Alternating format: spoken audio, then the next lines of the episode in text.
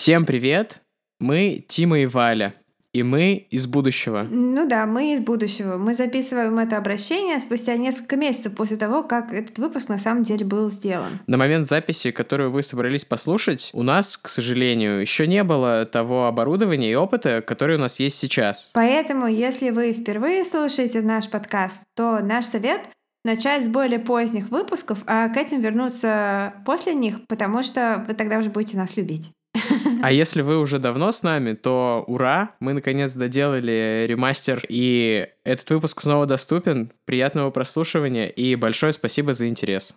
Всем привет, это Валя. И Тима, и вместе мы... У холмов есть подкаст. У холмов есть подкаст, есть подкаст, у холмов.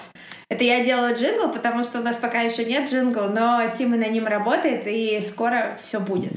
Мои попытки пока не увенчались успехом, но я на верном пути. Так что все будет хорошо. Как и мои попытки записать предыдущую версию этого выпуска, когда я, в общем, проявила себя не совсем грамотно с точки зрения техники. Ну, с кем не бывает. Вот с нашим героем сегодняшним точно бывает. Да. Дождитесь, в смысле, дослушайте, дослушайте до конца, чтобы узнать почему. Да, потому что... Это очень смешная история, я обещаю. Техническая грамотность и люди не из поколения миллениалов — это всегда достойная история. Итак, главный герой, герой сегодняшнего нашего выпуска — это Деннис Рейдер, имя которое ничего никому не говорит пока что. Более известен этот человек под псевдонимом BTK. С английского языка это расшифровывается как Bind, Torture, Kill — но мы решили пойти дальше, и поскольку мы доносим до вас все самое клевое, эксклюзивное, мы русифицировали его имя как «Свяжи, замучи и убей». Я в первый раз подумал, что это отсылка к какому-то ужастику категории С, где стены шептали чуваку «Поймай их, убей их!» Это ужас Амитвилля ты цитируешь сейчас. В исполнении нашего брата Константина который является фанатом этого жанра. На самом деле это что-то «Свяжи, замочи, убей» — это какая-то фразочка из мультика «Happy Tree Friends», но поскольку это мультик из 90-х, я не хотела палиться, что я его знаю, но Тима меня спалил. Тем не менее, почему BTK? Ну, на самом деле, в первую очередь из-за Майндхантера, который перевели, насколько я знаю, как «Охотник за разумом» на русский язык. Э, не уверена, что вообще есть официальная какая-то озвучка или русский лист, но тем не менее все заинтересованные люди э, знают, о чем речь. Вот. Э, этот маньяк фигурирует в обоих сезонах Майндхантера, и мы не спойлерим, мы просто делаем что-то спин в этом выпуске, потому что этого маньяка поймают люди, не относящиеся к профайлинг отделу ФБР, но книжку про него написал Джон Дуглас, тот самый чувак, который, собственно, вот он Холден а, в Майндхантере, только э, в жизни он менее симпатичный и постарше был. И да, именно по книге Джона Дугласа одноименный сериал Mindhunter. Дуглас клевый чувак в чем-то, потому что он э, автор книг о маньяках, которые получили approve от самих маньяков. И BTK, и его такой идейный, идейный последователь Израиль Кис, про которого я у себя в Инстаграме постила пару месяцев назад, читали книжки Дугласа, в том числе Mindhunter, и дали им очень высокую оценку, потому что Дуглас реально понимал, э, что происходит в головах у серийных убийц и как работает их э, кровавая стрёмная логика. Ну, мне кажется, да, в э, сериале Майндхантер вообще эта тема раскрыта, как он постепенно, ну, Холден, я понимаю, что это не совсем Дуглас, но там главный герой постепенно проникается эмпатией к этим маньякам и начинает их все лучше понимать, и сам становится немного более похож на вот такой типаж. Ну да, он примеряет на себя то, что узнает о них, то есть э, их э, логику поведения он пытается применить к себе для того, чтобы лучше их понять, поймать. И в случае с Дугласом это, наверное, тоже работает, потому что, читая его книжки, возникает ощущение, что он, э, ну, такой психопатического типа чувак, он говорит исключительно о себе, в первую очередь, а потом уже обо всяких э, маньяках. И он такой, ну, немножко Декстер, то есть он э, сублимирует свою страсть, как будто это моя теория, он сублимирует свою страсть, к, свое стремление к охоте на людей, э, охотой на маньяков. Собственно, поэтому охотник за разумом. Вот он такой Декстер своего рода и агент Купер. И вообще, ну, интересно. Короче, кто не смотрел Майндхантер, очень советую. Кто смотрел, е, молодцы. Ну, ты со мной не согласишься, я знаю, потому что мы уже это обсуждали, но мне кажется, вот пилот надо потерпеть, а со второй серии прям очень круто. Мне кажется, нашим слушателям надо еще немного потерпеть, и мы уже начнем рассказывать про BTK, потому что мы слегка задержались в начале, да, ведь мы в этот раз решили э, двигаться поживее и э, у, постараться уложиться в час. Потому что в прошлый раз мы перевалили за два с Чарли Мэнсоном, так ведь? Это правда, да. Вот. Итак, ну, в общем, кто не смотрел Майндхантер, BTK мелькал и в других э, э, фильмах, книжках. Например, есть повесть Стивена Кинга «Счастливый брак», который я хотела очень прочитать к выпуску. Думаю, а, повесть фигня, я быстро читаю, но в повесть Стивена Кинга это 400 страниц, ребят, поэтому я прочитала ее краткое содержание. Там, в общем, про то, как тетенька обнаруживает после 27 лет брака, что ее муж садист и маньяк. И дальше там какое-то уже развитие такой камерной драма происходит. Ну и вообще мне кажется, что в четвертом сезоне Декстера маньяка это и есть, в общем-то, BTK, такой вот дедушка религиозный, с семьей, с детьми, который на самом деле ведет такую супер спланированную двойную жизнь. Как ты считаешь, Тим? Ну, насколько я понимаю, что это как раз буквально через пару лет после задержания BTK, в 2005 его задержали, то есть там буквально несколько лет прошло, и это так по условно горячим следам сделанный сезон. Но я вот читал интервью дочки BTK в Esquire, в Декстере там вот какая-то деромантизация этого героя происходит, он там показан таким, типа, жестким, там он как-то свою семью истязал, а у Битикея вообще было не так, у него была идеальная семья, дочка говорит, «Э, я люблю папу, мне очень странно, и мне очень жаль, что он все это делал, это совсем не похоже на то, каким он был дома, то есть э, жизнь в данном случае такая чуть более пугающая, чем fiction. Э, ну да, вообще мы здесь тоже собрались не для того, чтобы романтизировать серийных убийц, а чтобы немного немного разобраться в том, почему мы ими так интересуемся, вот, и этот интерес отчасти утолить. Хочу немножко рассказать про мифы и стереотипы о серийных убийцах, которые существуют. Я читаю сейчас книжку человека по имени Скотт Бон, которая называется «Почему мы любим серийных убийц?». И там собрано очень много интересных э, моментов. Э, это какой-то, видимо, зеркальный близнец Бона Скотта из ACDC, а? а? А, а, наверное. Я сейчас не, Ладно, не, извини, не продолжай. так э, разбираюсь в персоналиях э, старперского рока, но окей. А, значит так, прям папа.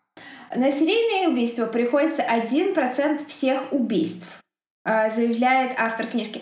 По России я не нашла точных цифр. Автор американец, и э, там в, э, в год совершается порядка 150 тысяч убийц. Это значит, что 150 из э, э, убитых людей стали жертвами маньяков. Опять же, в России статистику не обнародуют и наоборот отрицают, как правило, наличие маньяков до самого последнего момента, когда отрицать невозможно. Как, например, в деле таксиста из Хакасии, вот сейчас прогремевшем, до последнего момента говорил, что маньяка нет. Но в США э, к этому относятся попроще, и ФБР совершенно спокойно говорит, что в единый момент времени на территории страны активно от 20 до 50 серийных убийств. И я думаю, что, наверное, для России эта цифра тоже примерно э, сопоставима. Ну, поскольку две большие страны ну, наверное, все-таки у нас поменьше, потому что у нас же население почти в два раза меньше. То есть тут, наверное, какое-то процентное соотношение имеет место. Ну, может быть, но в принципе, да, процентное соотношение, но в, в целом такая общая пропорция, тенденция, я думаю, она э, похожа. То есть выходит, если 150 человек в год убивает э, серийные убийцы, и их э, от 20 до 50, то примерно 3 человека Э, в год убивает едино взя... взятый середин... серийный убийца. Едино взятый. Ах, я слово придумала. Так, ну, в общем, также существует противоречащая инфа, что э, количество серийных убийц сокращается, потому что интернет наступает всем на пятки, кругом камеры, за нами следят, и очень трудно стать э, по-настоящему серийным. Я делаю кавычки в воздухе пальцами. И наступает э, эпоха чуваков типа Джеймса Холмса, о котором мы с Тимой расскажем буквально через пару недель в связи с выходом фильма «Джокер». А теперь о стереотипах. Э, стереотип номер один, мой любимый. э, все серийные убийцы мужчины что типа это потому что мужчины, они более агрессоры изначально с пещерных времен, они охотники, одежки, такие пассивные жертвы, ждут себе в пещере, когда им принесут кабана. Короче, гребаный сексизм отказывает женщинам даже в праве на то, чтобы быть э, серийной убийкой. Вот. Э, шутка самосмейка. Но на самом деле не тут-то было. Женщины составляют около 20% всех серийных убийц, только они обычно не кровавые, а всякие отравительницы и черные вдовы. И как-нибудь мы с Тимой посвятим выпуск э, женщинам серийным убийцам, правда ведь? Mm, да, обязательно. Но мне кажется, это связано в основном с тем, что, ну вот, например, я читал, что про BTK он говорил, что он выбирал жертв, с которыми он может физически справиться, но все-таки чисто по физическим параметрам женщинам там тяжело задушить какого-нибудь здорового мужика. То есть, мне кажется, тут это и то еще имеет место. Как раз вот в области отравлений. Ну, возможно, да. Ну, как бы холодное, точнее, огнестрельное оружие сравнило шансы для всех. Это правда. Еще говорят, что женщины могут дольше сидеть в засаде. А, следующий стереотип, он такой более, э, наверное, американский. Вот, э, то, что все серийные убийцы это типа белые чуваки. И опять же, это неверно. Просто э, в Америке э, тупо больше белых людей. Они составляют этническое расовое большинство. Поэтому, соответственно, и э, серийных убийц среди них больше. А, но на самом деле, э, если брать эм, чернокожие и латиноамериканское население, потому что, опять же, вся статистическая информация основывается на американских данных, то там э, показатели совершенно такие же по количеству там, серийных убийц на душу населения. А вообще самые жестокие убийцы по количеству жертв а, если брать топ-5, то там, как бы, кроме Попкова, нашего русского опчики «Минутка патриотизма», то там колумбийское трио, про которое мы тоже расскажем. Я уже читаю про них книжку, и она просто... Это жесть, ребята. Ну, и у них больше 300 человек э, на троих. Они не вместе, они не шайка, они все отдельно, но больше 300 человек на троих. В общем, то, что все убийцы это там типа белые чуваки, неверно. Вот. Но просто белые чуваки, типа Банди, Рамиреса и Даймера, становятся иконами поп-культуры просто потому, что по разным причинам у этих дел больше резонанс. Также и существует стереотип, опять он такой сексистский отчасти, что все э, жертвы серийных убийц исключительно женщины. И тут как бы в целом да. Типично, если брать вот самую частотную жертву серийных убийств, это будет женщина в возрасте от 20 до 20 9 лет. Но, однако, 48% все-таки мужчины. И, Тима, у тебя, значит, есть шанс. Ну да, ну это почти половина, кстати. То есть... Ну это почти половина, почти 50 на 50, да. Поэтому тоже можно сказать, что это стереотип, не верю. Дальше, это уже напрямую касается нашего сегодняшнего героя, э, стереотип, который говорит нам, что серийные убийцы всегда странные одиночки, лузеры с доминирующими мамашами, от которых ты там отсаживаешься, если они садятся рядом в метро, потому что от них так и сквозит такая реальная крепота. Но реальность такова, что серийные убийцы ничем отличаются, на первый взгляд не отличаются от обычных людей. Uh, у них есть работа, жены, мужья, дети, я очень хочу процитировать Теда Банди, но не буду, потому что он как раз это и говорил однажды. Они психопаты, и э, создание фасадов — это их суперскилл, который, видимо, там, не знаю, какой-то шуткой эволюции им дан для маскировки. Как вот в мире фауны часто бывает, какого-то животного есть э, какая-то особенность, как рыба, там, не знаю, раздувается от страха, становится огромной и на нее не нападает. Вот они умеют имитировать нормальность, имитировать так хорошо, что на это ведутся очень многие. Например, даже вот Эд Кемпер, о котором много говорится в Майндхантере, он э, оказался настолько нормальным, что тусил с копами, пил с ними пивасик и э, расспрашивал у них, как там идет расследование по делу о убитых студентках. Э, следующий последний стереотип. Все серийные убийцы — злые гении или больные на всю голову чуваки. Э, собственно, вот как «Молчание ягнят» э, серийный убийца. Либо Ганнибал Лектор, либо Буффало Билл. Либо гений-манипулятор, либо фрик-одиночка с бредовой одержимостью. Но на самом деле все серийные убийцы психопаты, Но психопатия, по иронии, не считается душевной болезнью. И на самом деле каждый 25 человек, которого вы встречаете, имеет склонность э, к психопатии или ее более мягкой формы социопатии. Но эти люди добиваются, многие из них добиваются высокого положения в обществе, становятся начальниками, политиками, звездами. Там, кстати, сделали тест под названием «Психопат Бинго», который мы выложим в нашей соцсети, где, э, собственно, можно будет э, себя и окружающих оценить по шкале признаков, атрибутирующих психопата. А, ну, конечно, есть среди серийных убийц такие, которые, у которых там голоса в голове, какая-то миссия, про них мы тоже еще поговорим в будущем. Но, как правило, они убивают просто по фану. Э, это их веселое хобби. И про огромный интеллект это тоже миф. И здесь, э, что там у серийных убийц у всех IQ там 150 и выше. Э, и понятно, почему это миф, потому что чем ты умнее, тем тебя сложнее поймать, тем больше у тебя жертв. А если ты дурак, то ты попадешь и сразу, и даже э, на серийность у тебя никаких шансов нету. Вот такие вот э, тезисы. А сейчас можно, на, э, запомнив, там, держа в голове то, что только что мы сказали, перейти к главному герою нашего сегодняшнего выпуска, именно Денису Рейдеру БТК. У нас опять так получилось, что вот эм, Первый э, эпизод был про Чарли Мэнсона, который совсем не психопат, а просто дурачок. И сейчас тоже у нас будет совсем нестандартный э, серийный убийца, который вот под почти все эти стереотипы, которые ты описала, не подходит, да? Но Хелл Е БТК психопат. Это правда, да, да, да. БТК суп супер психопат. А, потому что все серийные убийцы психопаты. Но, как бы, да, он, в общем, опровергает многое из вышесказанного своим э, омерзительным примером. И э, занимательно о нем то, что ему самому очень интересно, что с ним не так. То есть он признает, что с ним что-то не так. Это не значит, что он раскаивается, это не значит, что ему жаль, но он понимает, что он отличается от других людей, и ему, это, ему интересно, что же такое э, отличает его. Ну, это, мне кажется, какая-то такая совсем зацикленная форма нарциссизма, то есть он...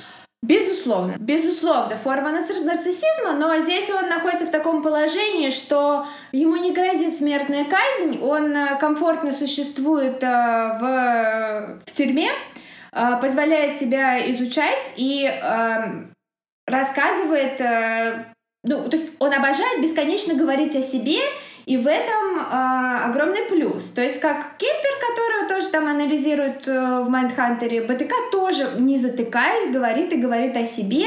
Он всю жизнь вел дневники, там записывал каждую свою маньячную мысль.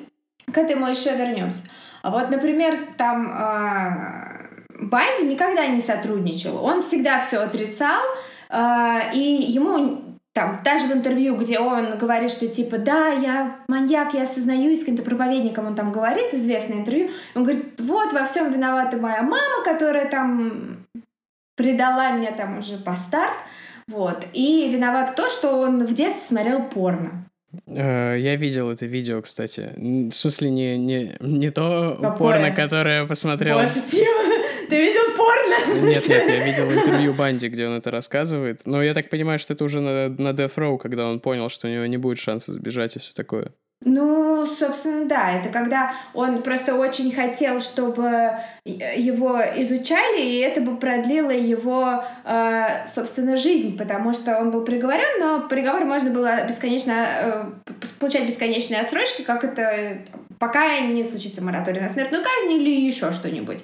Но вот, кстати, Джон Дуглас э, побеседовал с Банди, и адвокат Банди обратился к нему и сказал, э, вы не хотите рекомендовать э, отсрочку казни, чтобы вам еще поизучать его? Джон Дуглас сказал, типа, а, я поговорил с ним два часа, мне не интересен, типа. ну, в общем, можно понять, потому что Банди все время врал. Собственно, там, до последнего дня он все время врал. И все свои гадкие секретики он унес с собой.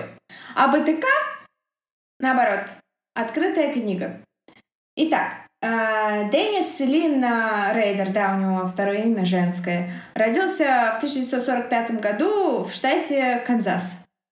Как-то Тима там на репетициях, на наших созвонах э, говорил, в этот же год родился Дональд Трамп, правда? О, да, я думаю, что они встретились в финале конкурса «Самый ужасный младенец 1945 или что-нибудь такое. А я помню, я помню, было такое э, шоу на MTV «Пластилиновые бои звезд». Вот я бы посмотрела да, пластилиновый, я бы посмотрела пластилиновый бой БТК против Трампа. В виде младенцев или в современном виде? Ну, в виде младенцев это вообще жесть. Таких, в виде таких, э, э, когда они начинают ходить, но еще говорят такой... Это была такая неосознанная отсылочка к следующему выпуску. Вот, фу. послушайте следующий выпуск и поймете, Тима, о чем мы. Фу, иу, просто иу. Это, да, да, наш следующий выпуск это будет иу. То есть это прям вот э, жестко 18 плюс будет. Ну, в общем, да. Возвращаясь к Деннису Рейдеру, а.к.а. BTK. Не ждите тут историю про маму-проститутку и папу полковника КФС, как у Чарли Мэнсона. Ну, шутка, что полковник, полковник КФС, просто типа, неизвестный чувак, про которого было известно то, что его кличка полковник. Тут все совсем наоборот. Тут довольно идиллическая картина. Папа у БТК капитан школьной футбольной команды, а мама главная черлидерша Тим, или черлидерка, как, как правильно сказать? Я вообще не эксперт, мне кажется. Короче, мама, мама, хочется быть корректным, вот, э, мама черлидер. Они добропорядочные, но не фанатичные христиане. Э, детство БТК, БТК проходит на ферме родителей его матери. Он старший ребенок, э, у него любящие родители, и все, в принципе, хорошо. И когда начинают копать в его детстве, чтобы найти там хоть что-то, потому что очень хочется найти что-то такое, чтобы определило и дало э, понять, с чего начинается маньяк. То есть с какого момента в человеке что-то ломается. Или человек с этим рождается. То есть как это все происходит. И, в общем, когда копают детство БТК, не находят ничего, кроме там нескольких вещей, которые он сам называет ну и мы знаем, что эти психопаты, они вообще, правда, ты от них, в общем, не дождешься, и нужно понимать и подходить к этому соответствующе. Он говорит, что ему было 4 года, когда он зашел случайно в спальню своих родителей, а его мама лежала на кровати в ночнушке э, кружевной, запутавшаяся в простынях. Я не очень представляю себе, как это было, но он говорит, что вот она просто запуталась в простынях и не могла выбраться, и у нее как бы руки и ноги скрутило простынями, и вот он стоял, смотрел на нее, потел, и эта вот картинка врезалась ему в память. А, и вторая вещь, которая он считает была для него травмирующей, э, это вид э, а, безголовых куриц, которые бегали по участку после того, как его бабушка отрубала им голову. Ну, ферма же все-таки там Простая крестьянская жизнь. Мне кажется, в этом нет ничего такого. Ну, то есть у меня есть похожая история про, ну, не про куриц, правда, а у дедушки была корова, и в какой-то из дней она утром еще паслась там где-то во дворе, а вечером Э, я спускаюсь э, в подвал, и там она просто разложенная по коробочкам лежит на части. На части Класс. Ну, мне кажется, что тут как раз момент в том, какие чувства это вызывает у человека. То есть BTK, он же такой, типа, смотрел на этих куриц, такой, класс! А я такой, о, господи боже, это отвратительно. Но он не совсем класс, он описывает это чувство как э, шевеление внизу живота, Иу. Э, как будто он стоит на краю крыши высокого здания и смотрит в бездну под ним. Вот у меня э, крыша высокого здания ассоциируется с паникой, типа сразу валиться на землю, хвататься за крышу и говорить «снимите меня, пожалуйста». У BTK это вызывает шевеление внизу живота, что бы это ни значило. И еще один э, инцидент, который случился с ним в детстве, который мог повлиять на него, то, что один из соседских детей утонул в пруду. Э, он не видел там, как чувак захлебывался, потому что тогда бы он был, наверное, был не свежий, замучи, убей, а утопи и, и смотри маньяк. Он э, просто видел реакцию на смерть человека со стороны других людей. А, и а, это все, это реально все, что есть в его детстве такого выделяющегося из а, обычного детства чувака, который растет на ферме. Здесь могла быть ваша шутка про Фила Коллинса и смотрение на то, как другой человек утопает. Но это песня In the Air Tonight. Что у тебя сегодня за 60 плюс э, референсы? В смысле? То есть надо мной, что я вспоминаю мультики из 90-х, прикалываться можно, а над тобой, что у тебя сегодня чуваки э, с концерта для тех, кому за. Ой, все. Это нельзя. Ой, все, ладно. Ой, все. Началась какая-то Окей. травля. О, прости, я не хотела. Итак, эм, Патикей пошел в школу. Там его не били, не обижали, не насиловали. Все было нормально. Наоборот, он себя проявлял как э, чувак, который защищал своего младшего брата от задир. Э, когда кто-то попытался к нему, там на него как-то наехать, э, он ответил жестко, дал кулаком в лицо, как его учил папа, и с тех пор никто никогда его не задирал больше. Он тусил с нормальными ребятами, с э, достаточно популярными, всегда входил э, в компанию, но никогда особо не посещал всякие внешкольные мероприятия, потому что э, у него э, там, к подростковому возрасту сформировалось такое типичное для большинства серийных убийц хобби. Это зоосадизм. Вот, я как э, любитель-защитник животных никаких деталей здесь говорить не буду, и так все понятно. Но э, действительно это наряду с энурезом и пироманией э, черта, которая отличает э, людей, которых, э, которые с большой вероятностью в будущем станут э, маньяками, убийцами, насильниками и все такое прочее. Он уже тогда сформировал в себе вот эту одержимость веревками, именно веревками, всякими шнурами, привязыванием, завязыванием и подвешиванием. Он подвешивал, э, простите, животных, э, смотрел, как они умирают, а еще он э, открыл для себя, что можно самоподвешиваться. Он воровал у мамы нижнее белье, прятался где-то в сарае и там надевал мамины трусишки на лицо, подвешивался кверх ногами и так тусил, пока бабушка там не позовет его кушать супчик. Собственно, обычное детство. У всех был такой друг. Шутка.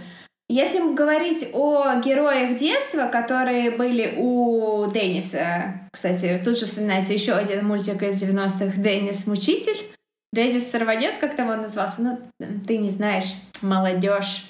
Я, я даже ничего говорить не буду. Я даже ничего не буду говорить в этот раз. Ну да, э, если просто кто, может быть, не знает, мы брат и сестра, у нас разница в возрасте 10 лет.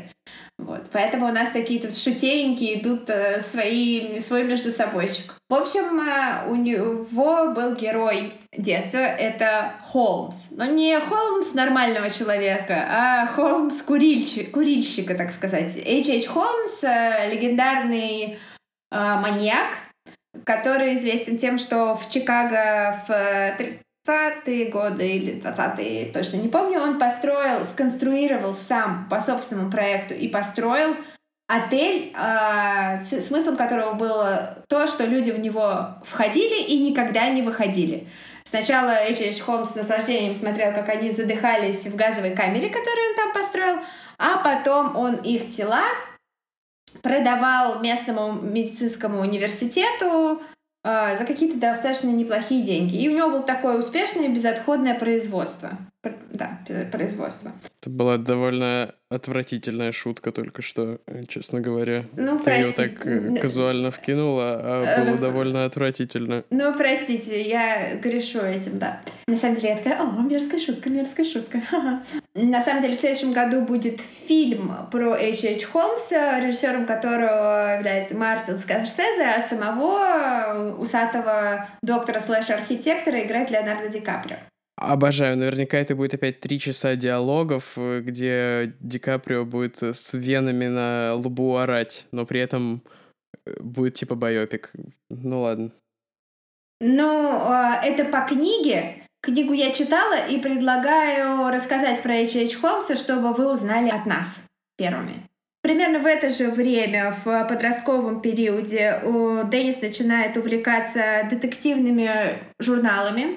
Кстати, все маньяки вот 40-х, 50-х годов рождения увлекаются американские этими детективными журналами. Я хочу посмотреть хотя бы там, не знаю, один какой-нибудь номер, что в них было. Там какие-то суперграфичные описания изнасилований и убийств, и нарисованные девочки, там девушки, перемотанные веревками, типа полуголые. То есть вот был какой-то такой какие-то такие журналы, почему их перестали выпускать? Почему их перестали выпускать? Вот. А порно не перестали выпускать. А, и, в общем, а, он вырезал из них а, картинки, зачитывался этими описаниями, все это собирал. У него был такой скрепбук, в который он вырезал из газет и журналов, и это всюду лица моделей, актрис, иллюстрации начал увлекаться рисованиями, то есть он вырезал из журнала какую-нибудь голову, пририсовывал к ней голое тело, связанное веревками и лежащее на железнодорожных путях, например. Вот такие были у него хобби, поэтому он не очень много занимался спортом и не особо в школе хорошо успевал, хотя и не был двоечником.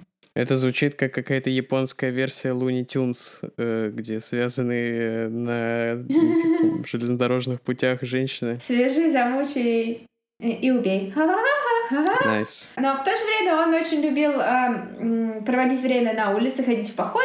Он был крутым бойскаутом. Каким там, какой там у него был значок? Я понятия не имею. Ну, самые крутые бойскауты — это Eagle скауты. Ну, вот это был... как тот чувак, который э, не коп, но который искал Зодиака. Вот он был Eagle скаутом. А этот... Э, а я, okay. я не знаю, я, я так не нашел инфу. Ну вот он был на, на, на одну ступень ниже э, самого топового бойскаута. И это, конечно, его задевало, потому что он хотел быть э, хоть в чем-то самым крутым. Наверное, у него был какой-нибудь супер платиновый значок за завязывание узлов. Да, так вот именно в узлах, так, то есть веревки, узлы, это все, в общем, всячески поощрялось в этом кружке для молодежи. Вот, и он во время этих походов с бойскаутами очень любил э, тоже уйти куда-нибудь э, на тайную полянку и там тоже подвешиваться. Почему я рассказываю о детстве БТК так подробно? Потому что это одно из, наверное, единственных, э, один единственных кейсов, где мы точно знаем э, все факторы жизни этого чувака, который стал серийным убийцей где есть свидетельства, есть его дневники, где есть все, и можно просто проследить вот эту ужасную эволюцию от просто чувака, который увидел, как мамка в ночнушке на кровати лежит, до чувака, который сидит э, э, семь пожизненных. После школы он э, поступил в колледж. Примерно в это же время на всю Америку прогремело убийство семьи фермеров, которое описал Труман Капот в своей книжке «Хладнокровное убийство», и это тоже Деннису врезалось в память, что вот эти чуваки, несмотря на то, что убийцы, которые полные вообще nobody, несмотря на то, что их казнили, они стали, в общем, знаменитостями навсегда. Это ему тоже такое, он сделал пометочку, что так можно было. Когда начался в колледже, начался призыв э, во Вьетнам, во Вьетнам он не хотел, потому что там, э, хоть он и любил насилие, тот вид насилия, который практиковался во Вьетнаме, был слишком двусторонним. То есть тебя могут убить. Ему нравились ситуации, где он может убить, а его как бы не могут. Вот, поэтому он э, поступил достаточно умно. Он пошел э, волонтером в э, армию и попал в авиацию. И э, он не был пилотом, он был каким-то механиком или что-то типа того, но он объездил там полмира, на, побывал на многих американских военных базах, стал увлеченным клиентом работниц э, сексуальных профессий. Это я опять пытаюсь быть корректнее. Короче, он с разнообразными проститутками тусил все это время, пока служил. Вернувшись, э, он а, приехал к маме домой, и мама сказала ему, что она познакомилась в церкви с очень классной девушкой, которая наверняка ему понравится, и он такой, да, хорошо, мам. Он встретился с этой девушкой в церкви, а она и правда ему понравилась, она симпатичная блондинка. И он женился на ней. И э, получил работу на заводе авиационных деталей. Э, но, однако, в это время он э, никак не завязал со своими увлечениями, а наоборот, его страсть э, к контролю и извращениям она эскалировала. Он а, начал забираться в дома к людям, будучи человеком, который и бойскаут, и механик, то есть и замок скрыть, и незаметненько прокрасться где-то мог. А, он забирался в дома к людям, обычно, когда их не было дома, воровал у них нижнее белье, фотографии, какое-то ювелирное украшение, деньги тоже, если находил. Но делал это исключительно ради ощущения кайфа, которое он сам описывает, когда ты стоишь в доме человека, и ты как бы властен над всем его имуществом. Тотальный контроль. Также БТК увлекался слежкой за женщинами, неделями следил за ним, ничего не делал, Просто смотрел в окно, пока они спят, спят и радостно эм, то самое вот э, делал, э, не знаю, какое слово здесь можно, употребить, развлекался в одиночку. Э, мне кажется, ты еще говорила, что он, когда забирался в дома к людям, еще переставлял их вещи просто чтобы, типа, поиздеваться над ними. Да, ну... Типа немножко переставлял вещи. Ну, так же делали и э, чуваки из семьи Мэнсона. Они то же самое делали. Они называли это э, крипи что-то там. Ну, то есть это для психопата, склонного к насилию, это одна из ступеней, которая э, ведет к, э, собственно, совершению самого там, страшного преступления, именно убийства. И, возможно, БТК бы так и остался в своих фантазиях, там, в своих дневничках, которые он вел, со своими аппликациями, рисуночками, э, подвешиваниями э, самого себя и так далее, и слежками за женщинами. Может быть, так бы он всю жизнь и прожил, как просто рядовой извращенец. Но случилось так, что грянул нефтяной кризис. Это просто такой рядовой извращенец репортинг по дьюти. Полковник, садист и рядовой извращенец. Нормально.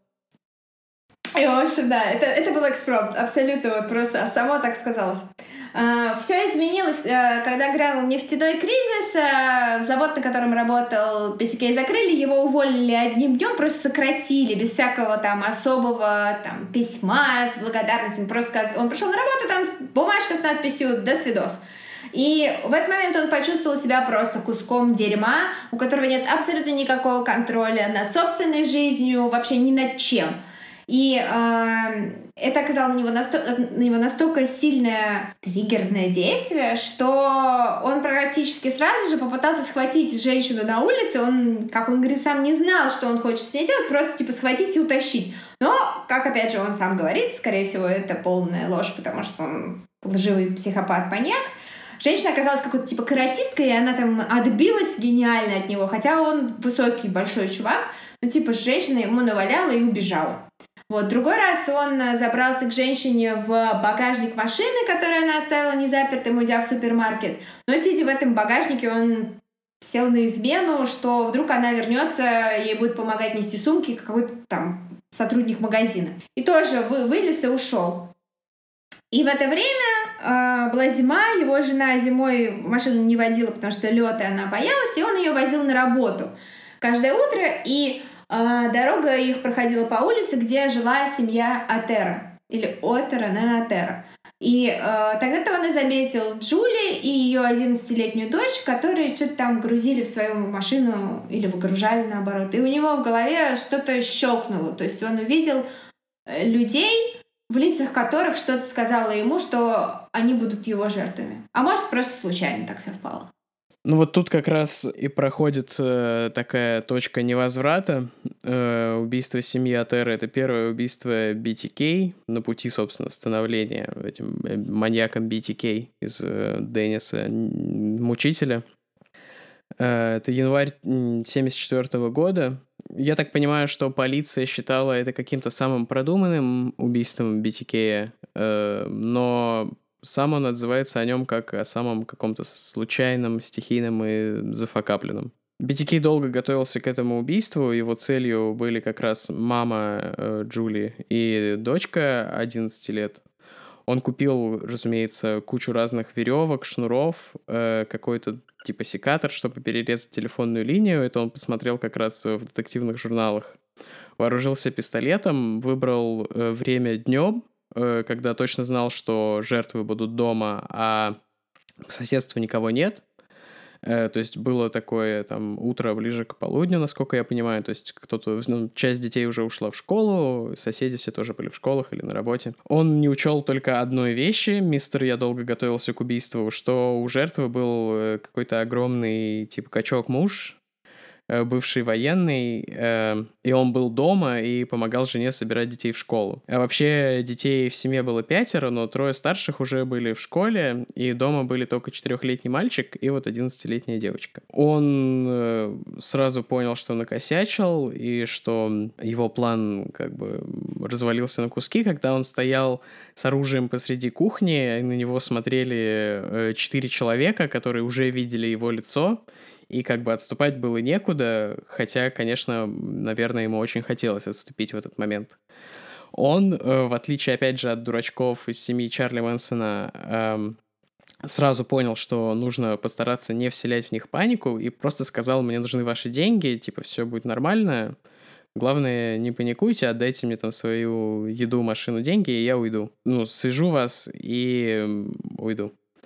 Э, семья смирилась с этой участью, под дулом его оружия э, прошла в спальню, он э, положил маму и детей на кровать, приказал не шевелиться, связал сначала отца, Э, привязал его к кровати, заклеил всем рты скотчем, всех связал, ну, оставшихся.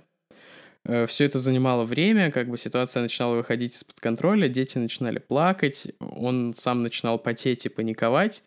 Надо было что-то делать. И вот когда все уже оказались связанными, он э, первым решил начать с отца, потому что ну, он самый сильный, представлял э, больше всего угрозы. Он не без труда его задушил, и сразу началась паника среди детей и матери. Он хотел, конечно, поскольку это было его целью, больше времени уделить Джулии, маме, но он понимал, что она, как самая сильная из оставшихся, представляет наибольшую угрозу, и задушил ее следующий. А, затем он убил э, четырехлетнего мальчика. Там была какая-то просто жуткая история. Он не смог, э, я так понимаю, из какого-то типа извращенной жалости разделаться с ним быстро. Он, э, в общем, мальчик умирал несколько минут, а BTK смотрел, и, как он говорит, да, ему было очень жаль. Э, девочка была уже в истерике, последняя оставшаяся. Он отнес ее в подвал, и вот с ней как раз он уже устроил свой ритуал. Он ее связал, она была связана, он ее подвесил, э, раздел э, и долго смотрел, как она умирает. Он ее не насиловал, хотя, в общем, сексуальный подтекст у этого всего, безусловно, был. И когда она умерла, он поискал камеру, чтобы все это зафоткать, но э, не нашел и просто запомнил это, вот, постарался просто запомнить это как можно лучше в своей памяти. Э, всех убитых обнаружил вернувшийся из школы примерно через час 14-летний сын. Вот э, так это произошло. Э, забавно, что полиция вообще не искала никого похожего на BTK, потому что э, отец раньше работал в Панаме, и как раз тогда 70-е и 80-е годы это был период картельных войн, и э, полиция начала искать вот в этой связи как раз э, каких-то... Они думали, что это картель мстит семье этого бывшего военного за какие-то вещи, которые он делал по долгу службы раньше. Жесть. Просто жесть. Я это читала несколько раз, конечно, но сейчас я слушала, как ты это рассказываешь, и у меня просто эти там, волосы дыбом стали вот на шее, потому что это просто абсолютная, абсолютная жесть, то, что творил этот чувак. И при этом, да, целью его были мама и дочка, но он просто замочил всю семью. Это преступление вызвало огромный резонанс в крошечном городе, где все это происходило. Кстати, у города клевое название Вичита. Вичита. Просто, типа, ведьмакск, ведьмаческ. Вот, извините. И, в общем, э, в городе началась паника, люди начали массово скупать оружие, потому что это Америка, и что ты делаешь, ты просто идешь покупаешь оружие. И сигнализации. И в этот момент э, наш э, Денис, не знаю, он такой продуманный или просто везунчик? Это вообще вопрос, который не раз всплывает, когда читаешь, там, изучаешь его биографию он как будто бы создал спрос на сигнализации в дома. И этот спрос э, родил предложение, то есть люди, э, владельцы компании начали нанимать новых новых людей, и так он получил работу, на которой он, по-моему, 14 лет будет работать. Это установщик сигнализации в домах людей. То есть вы представляете себе, что это такое? Это психопат, убийца, маньяк, которого вы пускаете к себе в дом, показываете ему все самые слабые места, через которые можно в ваш дом забраться, и он там приваривает всякие, не знаю, там, сигнализации, которые работают так, что в случае чего, как он сам признавался, особо понравившимся ему там домохозяйкам, которые его пускали в дом, он их ставил так, чтобы потом иметь возможность туда влезть незаметно, если ему этого захочется. И чувствовал он себя при этом абсолютно на вершине мира. А, убийство семьи, несмотря на то, что а, все пошло не так, принесло ему невероятный кайф, настолько большой, эм, что э, он хотел повторить и повторить скоро. Ну, я так понимаю, что вот всякие его эти раскрасочки с веревками и эти ужасные истории, это была своего рода сублимация, а вот это были его настоящие желания. Ну, как он сам говорил, э, главным во всем этом была веревка. То есть э, веревка и взгляд человека, которого он этой веревкой обездвиживает, взгляд человека, который осознает, что он находится в полной и абсолютной его власти. Поскольку, чтобы такое получить, человека нужно похитить и совершить противоправные действия, там, нарушить его там, волю, личное пространство и здоровье, то он просто типа не мог их отпустить после этого, а, но говорит, что там не, ему хотелось отпустить. Там, вот одна из его жертв, э, девушка по имени Нэнси, она что-то такое ему сказала, что он даже, в общем, не хотел ее убивать, но понимал, что должен был. Но опять же, мы имеем дело с э, лживой тварью, и это то, что он говорил, чтобы выставить себя в лучшем свете. Но, возможно, в этом есть доля истины. Действительно, веревка имела наи- наибольшее значение. То есть, а смерть это уже как последствие сделанного. Э, убийство получает огромный резонанс. На всю страну приезжает там национальное телевидение и так далее. Э, подозреваемых нет.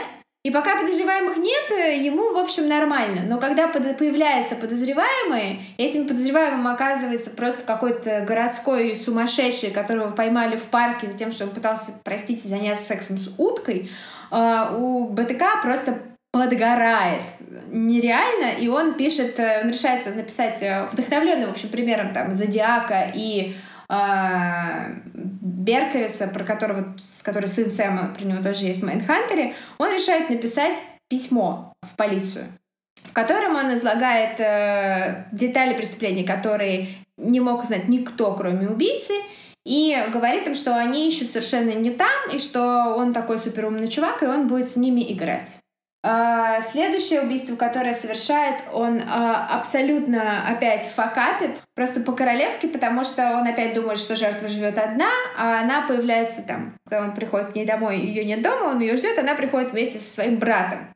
И у него не удается справиться с ними двоими, он стреляет брату два раза в голову, Отличный стрелок. Брат выживает после этих двух выстрелов в голову, бежит и вызывает полицию и, в общем, оставляет после себя живого свидетеля. Это его бесконечно пугает, и в этом убийстве он а, признается в самую последнюю очередь, там, после того, как его поймали, потому что он стыдится этого убийства, потому что реально, вот, ну, какой же он продуман, если оставил свидетеля. И после этого на какое-то время он затихает. Он перестает э, убивать, но охотиться на людей продолжает. Он ведет свои дневники, и там он описывает множество проектов, как он это называет, с условными названиями. Он следит за какими-то женщинами, полностью просчитывает все возможности, как он может их э, там, связать, замучить и убить, но на последний шаг так и не решается, помня свой предыдущий э, косячный опыт.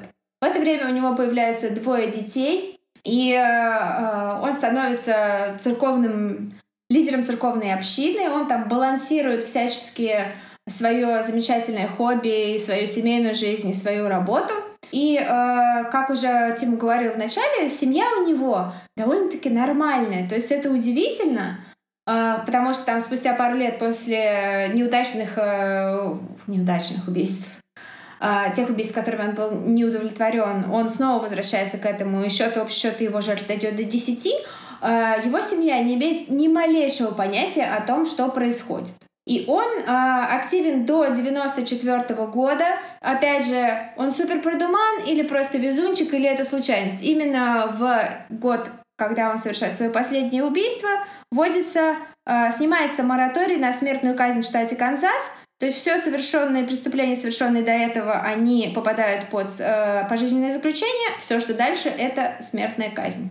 Ну, мне кажется, логично предположить, что даже если убийства какие-то и были после 94 -го года, он просто в них ни за что не сознается, потому что он же не хочет пойти на Death Row. О, ну конечно, конечно, это чистая правда, а, потому что даже вот Джон Дуглас, автор а, вот этого родоначальник всего профайлинга ФБР, говорит, что э, последние там четыре убийства, которые совершил БТК, он специально э, полностью изменил свой, э, свой метод, э, он уже там типа увозил тела с мест преступления, бросал их в таких местах, где они подвергались воздействию там сил природы, животных и так далее, что эти преступления не атрибутировали к нему до тех пор, пока уже там, почти э, пенсионного возраста Деннис, э, которому очень-очень скучно, он устал фантазировать о том, как он убивает Мадонну и других селебрити, он решает э, такие вернуться в мир масс-медиа, потому что о нем все забыли.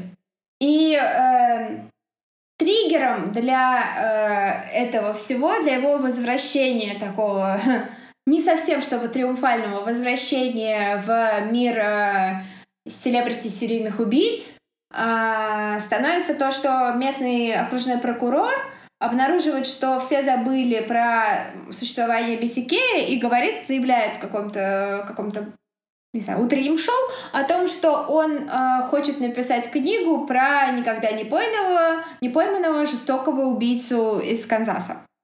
И э, BTK очень хочет принимать участие в создании этой книги и ищет пути, как это сделать. Ну, мне кажется, ты забыла упомянуть, что тем временем прошло 10 лет с его последнего убийства, в котором он признался, то есть это 2004 уже получается.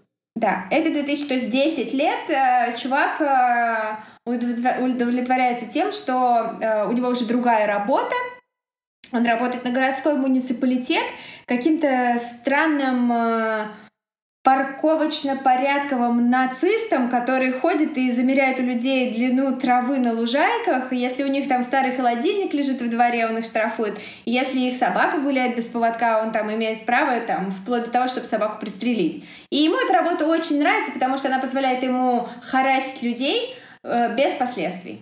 И он хорош в ней. Ну, за этот период там есть отвратительная история он какое-то отношение имел как раз к отлову собак, и он, когда их отлавливал и сдавал в этот, ну, при приют, там был какой-то около десятидневный срок, в течение которого должны были найтись хозяева, и если они не находятся, то собаку усыпляли. И он в приюте всегда говорил, ну только ни за что не отдавайте без моего, типа, опрува. То есть вы мне звоните, и я говорю, можно ее отдать этим хозяевам или нет. И типа, ну, не выключал телефон, а просто не брал трубку. И люди там на панике, когда понимали, что их собака в приюте, э, ну, то есть они, вот, то есть он так, так вот баловался этим контролем, то есть он издевался над людьми, э, чьих собак усыпляли, потому что он не давал своего опрува, чтобы им их отдали обратно.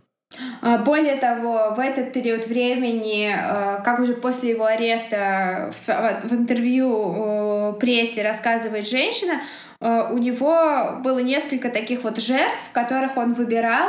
Обычно это такие женщины около 30-35 лет, которые, ну, видимо, в таком возрасте была его мама, когда он тут увидел ее в простынях, whatever. Он их выбирал жертвами своего харасмента. То есть он реально у одной там убил собаку, застрелил, потому что собака выбежала на улицу без э, ошейника и поводка, и всячески злоупотреблял своей властью, но при этом на работе он был на отличном счету, потому что он исправно штрафовал всех. И реально с линейкой замерял длину газона, высоту газона. То есть э, все бы ничего, если бы не этот э, прокурор, который решил написать книгу. Uh, ну да, да, еще такая маленькая ремарка, ведь э, из работы, с работы этим, в компании сигнализации его уволили тоже из-за того, что он как-то криповато общался с женщинами, которым приходил устанавливать оборудование если я не ошибаюсь. Ну да, там э, он настаивает на том, что это было по обоюдному согласию, но дотошный Джон Дуглас в своей книге докапывается до людей, которые э, работали вместе с ним, и они говорят, что у него был открытый конфликт с начальством из-за его некорректного поведения по отношению к клиентам. И, в общем, в 2004 году BTK пишет свое очередное следующее письмо в спустя долгие, долгое время в полицию, где он э, дает им какие-то детали и фотографии преступлений, которые они э, с места преступления, потому что он всегда с тех пор брал э, на дело камеру, и вообще он был страстным любителем селфи. Это омерзительно, потому что он переодевался в женщину и фоткал себя там во всяких видах. Можно погуглить, можно не гуглить, лучше не гуглить. Вот, ну, в общем, он страстный фотолюбитель, сам проявлял, сам печатал все фотографии. И он отправил парочку в полицию, и они сразу же поняли, что они-то думали, что на его счету там типа 5 или 6, а у него на самом деле больше. И э, это сразу возобновило интерес, э, и сразу же полицейские откопали э, листочек бумаги, на котором когда-то в 1984 году Джон Дуглас, он же Холден из Майндхантера, написал для них профайл э, человека, который является вот этим убийцей, и написал им, какие, по его мнению, у него будут триггеры, на которых можно сыграть, чтобы вывести его из сумрака и поймать.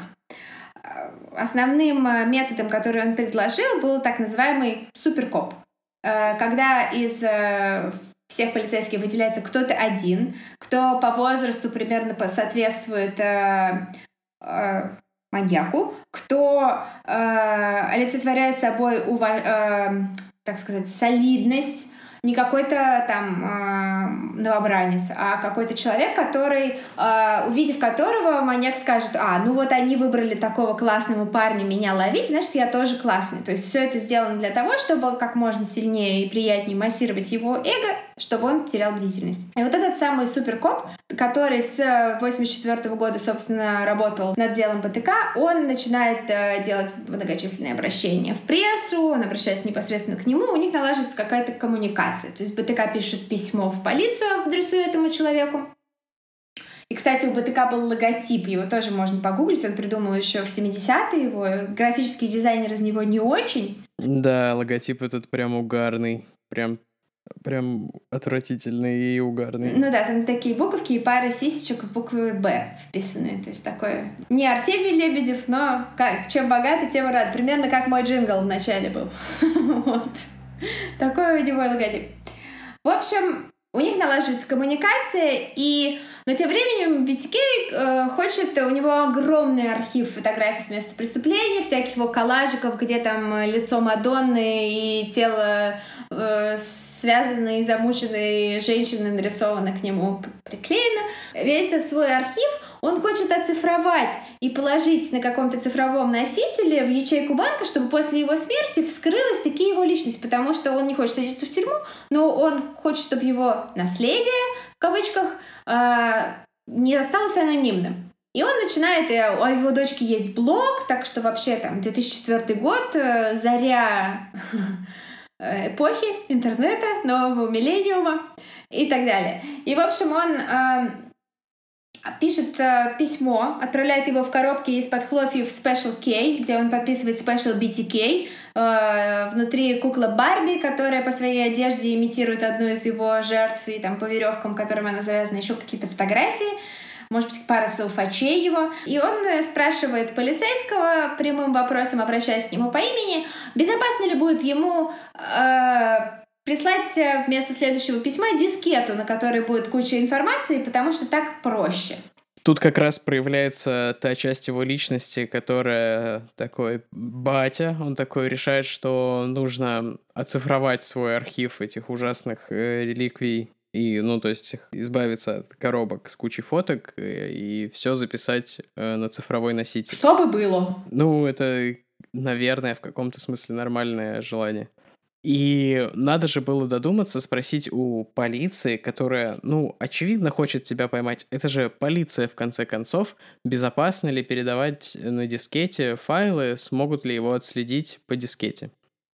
И, насколько я понимаю, он э, купил специально дискету новую, но ему нужно было для его каких-то там церковных э, дел, какие-то там план какого-то мероприятия или типа того, на этой дискете, ну, на какой-то дискете переда- перенести файл с одного компьютера на другой, э, что он, собственно, и делает, и такой, ну, блин, ладно, использую эту дискету, файл потом удалю. Но он его удаляет как-то не полностью, и потом, когда он уже передает э, полиции эту дискету с новыми файлами, им удается восстановить э, тот вот текстовый документ, связанный с церковью, и там есть название этой церкви, и в метаданных файла написано, что последним редактировал Деннис. И я так понимаю, человек в полиции просто вбивает название этой церкви и Деннис, и ему вылезает э, BTK в Гугле. А, на самом деле он там, а, насколько я понимаю, а, открыл эту дискету на компьютере в церкви, и на ней сохранились данные, что э, она открывалась на компьютере церкви лютеранская что-то там, и польз... имя пользователя Деннис.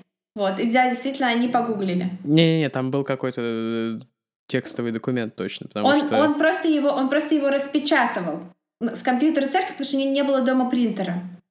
Причем ну, неважно, это все детали, главное, что вот да. Вот в эту аналоговую эпоху он как-то очень сильно запаривался, потому что там были проблемы с тем, что производители тонера, можно выследить по производителям тонера, по этим оттискам печатных Печ- машинок. Печа- печатных машинок, да. Он, в общем, там очень сильно запаривался, и, видимо, в аналоговую эпоху он как бы шарил, а вот э, в цифровую эпоху не разобрался. И 2004 год это как-то поздновато для дискеты, тебе не кажется? Ну, это уже 2005. 2005, ну, тем более, что можно было использовать что-то другое. Ну, можно было использовать, наверное, диск. Я не знаю, с диском было бы безопаснее. Не знаю, но просто как бы дискета. Ну, я думаю, что когда речь идет о лучших экспертах ФБР, то ничто не безопасно. Кроме бумажки, которую ты написала от руки в перчатках, находясь очень далеко от дома, что-нибудь типа такого. Хотя все равно, наверное, можно отследить все. О, я помню, ты еще рассказывала, ведь э, наверняка же у него были конфузы, связанные с тем, что семья находила какие-нибудь его эти дневники или фоточки.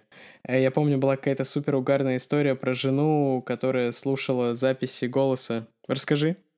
А, ну, в общем, да, его семья, э, они все, его дети, его жена и его родители и родители его жены, все утверждают, что вообще не имели ни малейшего понятия о том, что Деннис Рейдер — это и есть э, а, но потом, когда их начинали опрашивать э, чуть подробнее, прошло чуть больше времени, первый шок — немножко поутих, жена сказала, ну да, был такой момент, когда э, по телевизору проигрывали в новостях запись звонка, который BTK совершил в полицию, его очень выбесило, что он кого-то убил, а жертва одинокая, ее никак не, не находили, а он уже хотел внимания, и не находили. И он позвонил в полицию и сообщил об этом трупе. И этот звонок в 911 записали.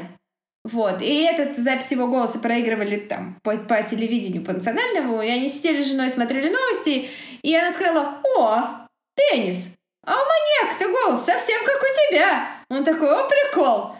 Ну и дальше, типа, дальше смотрим. И в другой раз, когда до того, как еще он начал э, использовать дискеты, он писал от руки своими печатными буквами очередное письмо в полицию, потому что писал он от руки всегда. И жена посмотрела через плечо, а письма BTK в полицию публиковали в газетах на случай, если кто-то узнает почерк или что-то в этих письмах. Их публиковали в газетах. Она посмотрела через плечо, когда он писал какой-то там список покупок э, на неделю, она сказала, «О, Денис, а у тебя почерк-то совсем как у маньяка!» Он такой, «Вот это прикол!» Ну и поехали в магаз, поехали в ленту закупаться за неделю. Вот. И, в общем, а сын его сказал, а, ну да, и в детстве я как-то раз залез к папе в письменный стол и нашел там какие-то рисунки, бабы какие-то там перевязанные. Ну, я подумал, о, блин, не буду больше там лазить, а то батя ругаться будет.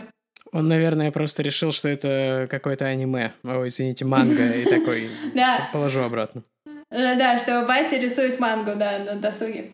Кстати, Тим, ты говорила довольно забавную вещь, что если бы BTK жил бы в наше время, в наше время в какой-нибудь Японии, да, то есть он бы просто был бы мастером сибари, это японские штуки про связывание. Вполне возможно, что он смог бы найти какой-нибудь выход своим извращением не в убийствах. Вполне возможно, что он нашел бы каких-то высокооплачиваемых специалистов, которые делали бы такие же глаза, как ему надо, и просто почасовая такса. То есть он был бы просто BT. Вот. Без гей. Bind Torture Kiss. Bind Torture Kiss, да. А е. Ну, в общем, да, вот такая вот история Денниса Рейдера, а.к.а. BTK. Чувака, который 30 лет э, скрывался от ФБР очень успешно, один из самых успешных кейсов, и который просто облажался 10 лет спустя. И Теперь сидит, ему 74 года, он сидит э, 7 или 10 пожизненных заключений в тюрьме, то есть он никогда, никогда, никогда не выйдет на свободу, но он с удовольствием рассказывает э, о себе и говорит, что он пишет свою автобиографию сейчас с кем-то в соавторстве. Вот. И единственное, что его триггерит сейчас, это когда ему показывают ту самую сиреневую дискету, потому что он до сих пор очень обижается на того суперкопа, как же он мог его обмануть-то? Ну да, они же друзья. Да как и все. Это маньяк и коп, они нужны друг другу, они невозможны друг без друга. Такая какая-то вот дурацкая концовка у такой ужасной на самом деле истории, но какая есть. Ну почему дурацкая? Концовка вполне, э, вполне современная, то есть она очень реалистичная. То есть никто не получает там обугленного трупа, который вывозят э, в черном мешке и огромно ликующей толпы за воротами тюрьмы. А это была очередная отсылка к Банди, я понял. Это мой, да, мой казуальный Банди вброс. Вот. А просто чувак, который сидит в тюрьме, не знаю, там, вяжет теперь, потому что он понял, что вязание — это тоже маленькие узелки, и это прикольно. Это я просто вообще придумала только что. Я не, думаю, что БТК вяжет, но не удивлюсь. Если ваш дедушка приходит к вам и говорит, э, вот слушай, а вот как мне вот это вот сохранить вот тут вот, э, какие кнопки нажимать, э, лучше лишний раз уделить пять минут и помочь ему, чтобы не выяснить потом, что ваш дедушка 30 лет убивал э, людей. На этом, наверное, на сегодня мы и закончим. Как там, мы уложились в час или вышли из него? Я что-то не включила у себя таймер. Наверное, будет чуть больше часа, но не сильно. Я надеюсь, что в этот раз нас дослушает больше людей. Спасибо тем, кто дослушал до этого момента. Мы будем стараться с каждым выпуском делать для вас э, все лучше и лучше. Но не факт, что короче, потому что час, мне кажется, это достаточно комфортная длина для подкаста. А, с вами были Тима и Валя. Я забыла, как меня зовут, на секунду. Хотела сказать и Денис. я очень, я очень, я не, я антипсихопат, я супер эмпат, поэтому, да, простите. И это был второй эпизод «У холмов есть подкаст». У холмов есть подкаст, и этот подкаст вернется к вам через неделю с новым супер криповым кейсом. Следите за эфиром. Пока. Пока.